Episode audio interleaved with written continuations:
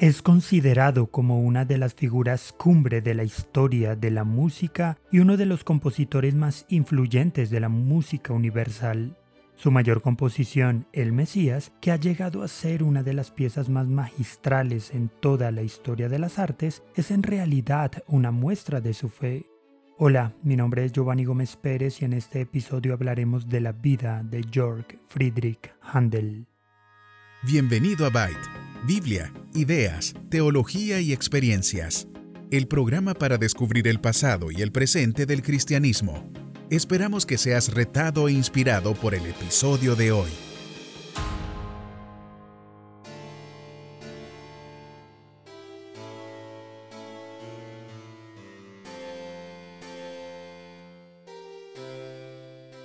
George Friedrich Handel nació el 23 de febrero de 1685 en la ciudad de Halle, Magdeburgo. Sus padres fueron Georg Handel, un cirujano barbero de mucha reputación, y Dorothea Taust, los cuales eran luteranos. En efecto, Georg Friedrich fue bautizado en la Catedral Luterana de Halle. Su abuelo materno, quien le roció el agua, era el pastor de aquella iglesia. Respecto a su proceso de formación como músico, Handel se encontró con muchos obstáculos.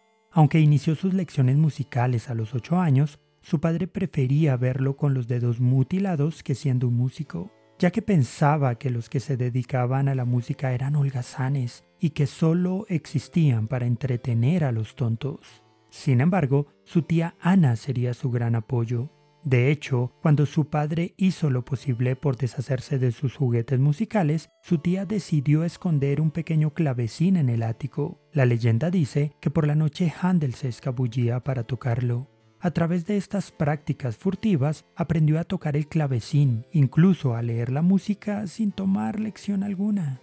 Ana, su tía, alimentó la esperanza del pequeño con las siguientes palabras. Nosotros adoramos a un gran Dios él puede cambiar la mentalidad de tu padre. Debemos orar. El padre de Lutero también quería que su hijo fuera abogado, pero Dios cambió las circunstancias que lo rodeaban y Lutero llegó a ser un gran monje. En una oportunidad, después de un culto en la iglesia, Ana se quedó con el niño para hablar con el organista. Cuando Handel tocó varios himnos en el órgano leyendo la partitura, sacó el organista quedó sorprendido por el gran talento del niño. Por tal razón, habló con el padre de Handel para que le permitiera al niño tomar algunas lecciones de música. Pero su padre se negó. Es más, con fines de alejar al muchacho de su gran pasión, el doctor Handel decidió enviarlo a una escuela de Halle, advirtiéndole que había conversado con el director para que no le permitiera acercarse a ningún asunto musical para que el joven se enfocara en el derecho. Sin embargo, Handel siguió practicando a escondidas con su clavecín. Providencialmente, Handel se las arreglaría para ir con su padre a visitar a su medio hermano Christian, quien era ayudante de cámara del duque de Weissenfels. El joven no solo sabía que el duque era amigo de su padre, sino también del amor que éste tenía por la música. De hecho, cuando el duque oyó al joven tocar, quedó tan impresionado con su talento que le ordenó al padre de Handel enviar al muchacho a una escuela de música.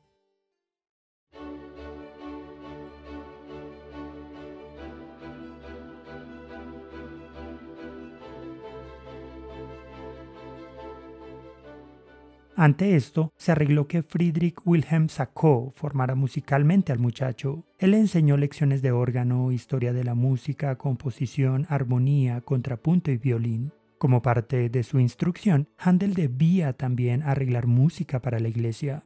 Justamente por ese tiempo, el padre del joven Handel recibió una carta solicitando que enviara a su hijo a Berlín a tocar para algunos nobles. En el primer banquete en el palacio, una de las princesas lo presentó como uno de los músicos más virtuosos de Alemania, mientras le invitaba a tocar para sus invitados. Friedrich inició con Castillo Fuerte es nuestro Dios, el himno más famoso de Lutero. Luego tocó varios otros himnos. En otra ocasión, los príncipes le invitaron en privado y le mostraron su deseo de que el joven fuera a Italia y se codeara con los grandes de Roma, Venecia y Florencia. No obstante, el padre de Handel se negó, pues quería que regresara a Halle a continuar su carrera. Sin embargo, poco tiempo después la situación económica de la familia se complicó, ya que el padre de Handel murió mientras el joven entraba de nuevo a la universidad. No obstante, ese mismo año 1702, una iglesia calvinista lo contrató como organista, lo cual era suficiente para pagar su renta, manutención y universidad.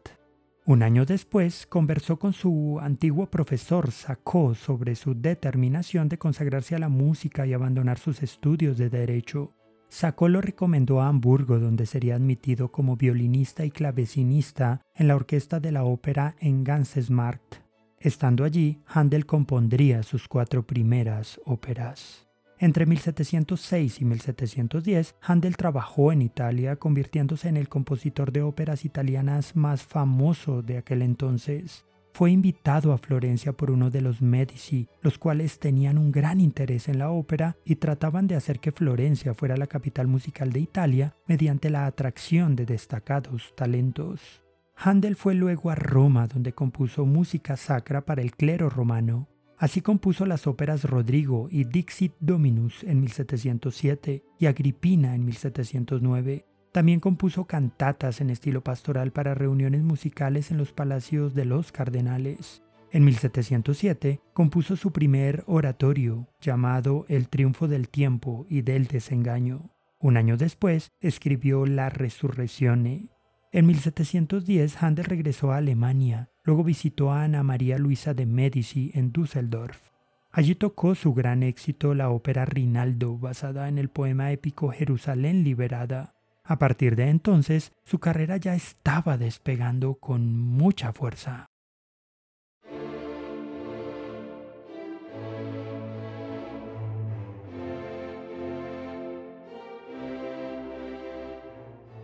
En 1712 se fue a Inglaterra, donde fue invitado a escribir una ópera, pero decidió quedarse a vivir allí. En 1720 fue designado director de la Real Academia de Música de Londres. Posteriormente, durante 12 meses, entre 1724 y 1725, escribió tres óperas, Julio César en Egipto, Tamerlán y Rodelinda. Además escribió 14 óperas más entre 1720 y 1728 que le hicieron famoso en toda Europa. La estabilidad económica de la organización, la disposición de los prestigiosos solistas y de una excelente orquesta, así como el gran entusiasmo del público le permitieron a Handel llevar a la Real Academia de Música a una era de gloria. Cuando Jorge I sucedió a Jorge II, Handel se encargó de la música de celebración. Así nacieron algunos de los himnos de coronación más famosos de Inglaterra. Pero Handel también atravesaría complicaciones en su salud. En 1737, a sus 52 años, tuvo una enfermedad vascular que le inhabilitó el uso de cuatro dedos de su mano derecha, lo que le impidió tocar. Incluso parecía que el trastorno a veces afectaba su entendimiento. Y aunque nadie esperaba que Handel volviera a ser capaz de tocar música, se recuperó con notable rapidez. De hecho, pudo luego escribir una de sus óperas más populares, Circe. Pero en 1941 Handel abandonó la ópera para dedicarse a componer sus oratorios, de los cuales El Mesías fue el primero. Cuando presentó esta obra, El Mesías, en Londres, el rey Jorge II se puso de pie a causa de la gran obra, acto que acompañó toda la audiencia. El Mesías fue compuesto como un oratorio de cuaresma sobre la vida de Jesús y su significado, Handel comenzó a componerlo el 22 de agosto de 1741, después de sufrir una bancarrota, depresión y una apoplejía. La historia dice que compuso la totalidad de las 260 páginas en solo 24 días. Aún así, esta fantástica obra ha resistido la prueba del tiempo como uno de los mayores logros artísticos, cumpliendo el ideal estético cristiano de mostrar la verdad, la gloria y la belleza justamente gracias a la composición de El Mesías y luego de haber compuesto su coral Aleluya con lágrimas en los ojos, Handel exclamó, pensé haber visto los cielos sobre mí y al mismo gran Dios. Handel basó prácticamente todos sus oratorios en historias bíblicas, especialmente del Antiguo Testamento. El Mesías es una excepción ya que el texto es una colección de notas compiladas por su amigo Charles Jennings, tanto del Antiguo Testamento como del Nuevo La obra no contiene acción dramática, más bien ilustra el fundamento del cristianismo en una serie de musicales que se ponen en paralelo con las profecías de la venida de Cristo, su nacimiento, su vida, su muerte y su resurrección. En 1751, Handel dejó definitivamente de componer debido a la pérdida de su visión. No obstante, continuó activo en la música, tanto que el día antes de morir condujo el Mesías en las actividades de esa Semana Santa. Handel compuso tanta música como Bach y Beethoven. Compuso 43 óperas, 26 oratorios y más de 150 composiciones instrumentales, siendo la intención de mucha de su música magnificar a Dios. El 20 de abril de 1759, durante una de sus múltiples representaciones, Handel se desmayó para no levantarse más. Su funeral fue acompañado por más de 3.000 seguidores y sus restos fueron enterrados en la abadía de Westminster en Londres. Handel era conocido por ser muy generoso. Incluso antes de su muerte, dividió sus activos entre sus servidores y varias organizaciones benéficas. También donó dinero para pagar su funeral para que ninguno de sus seres queridos tuviera que soportar la carga financiera. No cabe duda de que la vida de Georg Friedrich Handel resulta impresionante. Fue un hombre incansable que procuró sobreponerse a circunstancias adversas para honrar los dones que Dios, en su providencia, le otorgó. Aunque sus primeras obras fueron profanas, la fe terminó por ganar la partida en su trabajo artístico. Handel procedía de un hogar pietista alemán que le inculcó la importancia de la vida cristiana práctica, además de la fe sentida. Muchos de los que han escuchado el Mesías han experimentado esa fe. Es imposible hablar sobre la riqueza y el profundo legado de las obras y del trabajo de Handel, además del insondable contenido del Evangelio en la obra de El Mesías, en un audio tan corto. Sin embargo, con estos datos y reflexiones quisimos mostrar el legado musical y espiritual de este gran hombre que amó intensamente el arte y lo que éste le permitía transmitir acerca de las riquezas del Señor y de su revelación en la creación y en las escrituras. Meditar en la vida de Georg Friedrich Handel nos puede generar algunas inquietudes. Por ejemplo, ¿de qué manera la vida y circunstancias de este compositor y músico te anima a perseverar en la práctica y desarrollo de tus dones y habilidades? ¿Es tu intención glorificar a Dios mediante el desarrollo y ejercicio de los dones y habilidades que posees? ¿Qué cosas puedes hacer para glorificar a Dios ejercitando tus dones y talentos? Gracias por escuchar este episodio. Esperamos que haya sido de bendición para tu vida. Este programa se emite con el propósito de exaltar a nuestro Salvador Jesucristo, quien en su gracia nos ha provisto todo lo necesario para hacerlo posible. Si quieres conocer más sobre este programa, leer el texto completo o ver un video sobre este tema, puedes ingresar a www.byteproject.com. También puedes seguirnos en nuestras redes sociales, YouTube, Instagram o Facebook como Byte Project. No olvides suscribirte para no perderte ninguno de nuestros contenidos. Hasta el próximo episodio.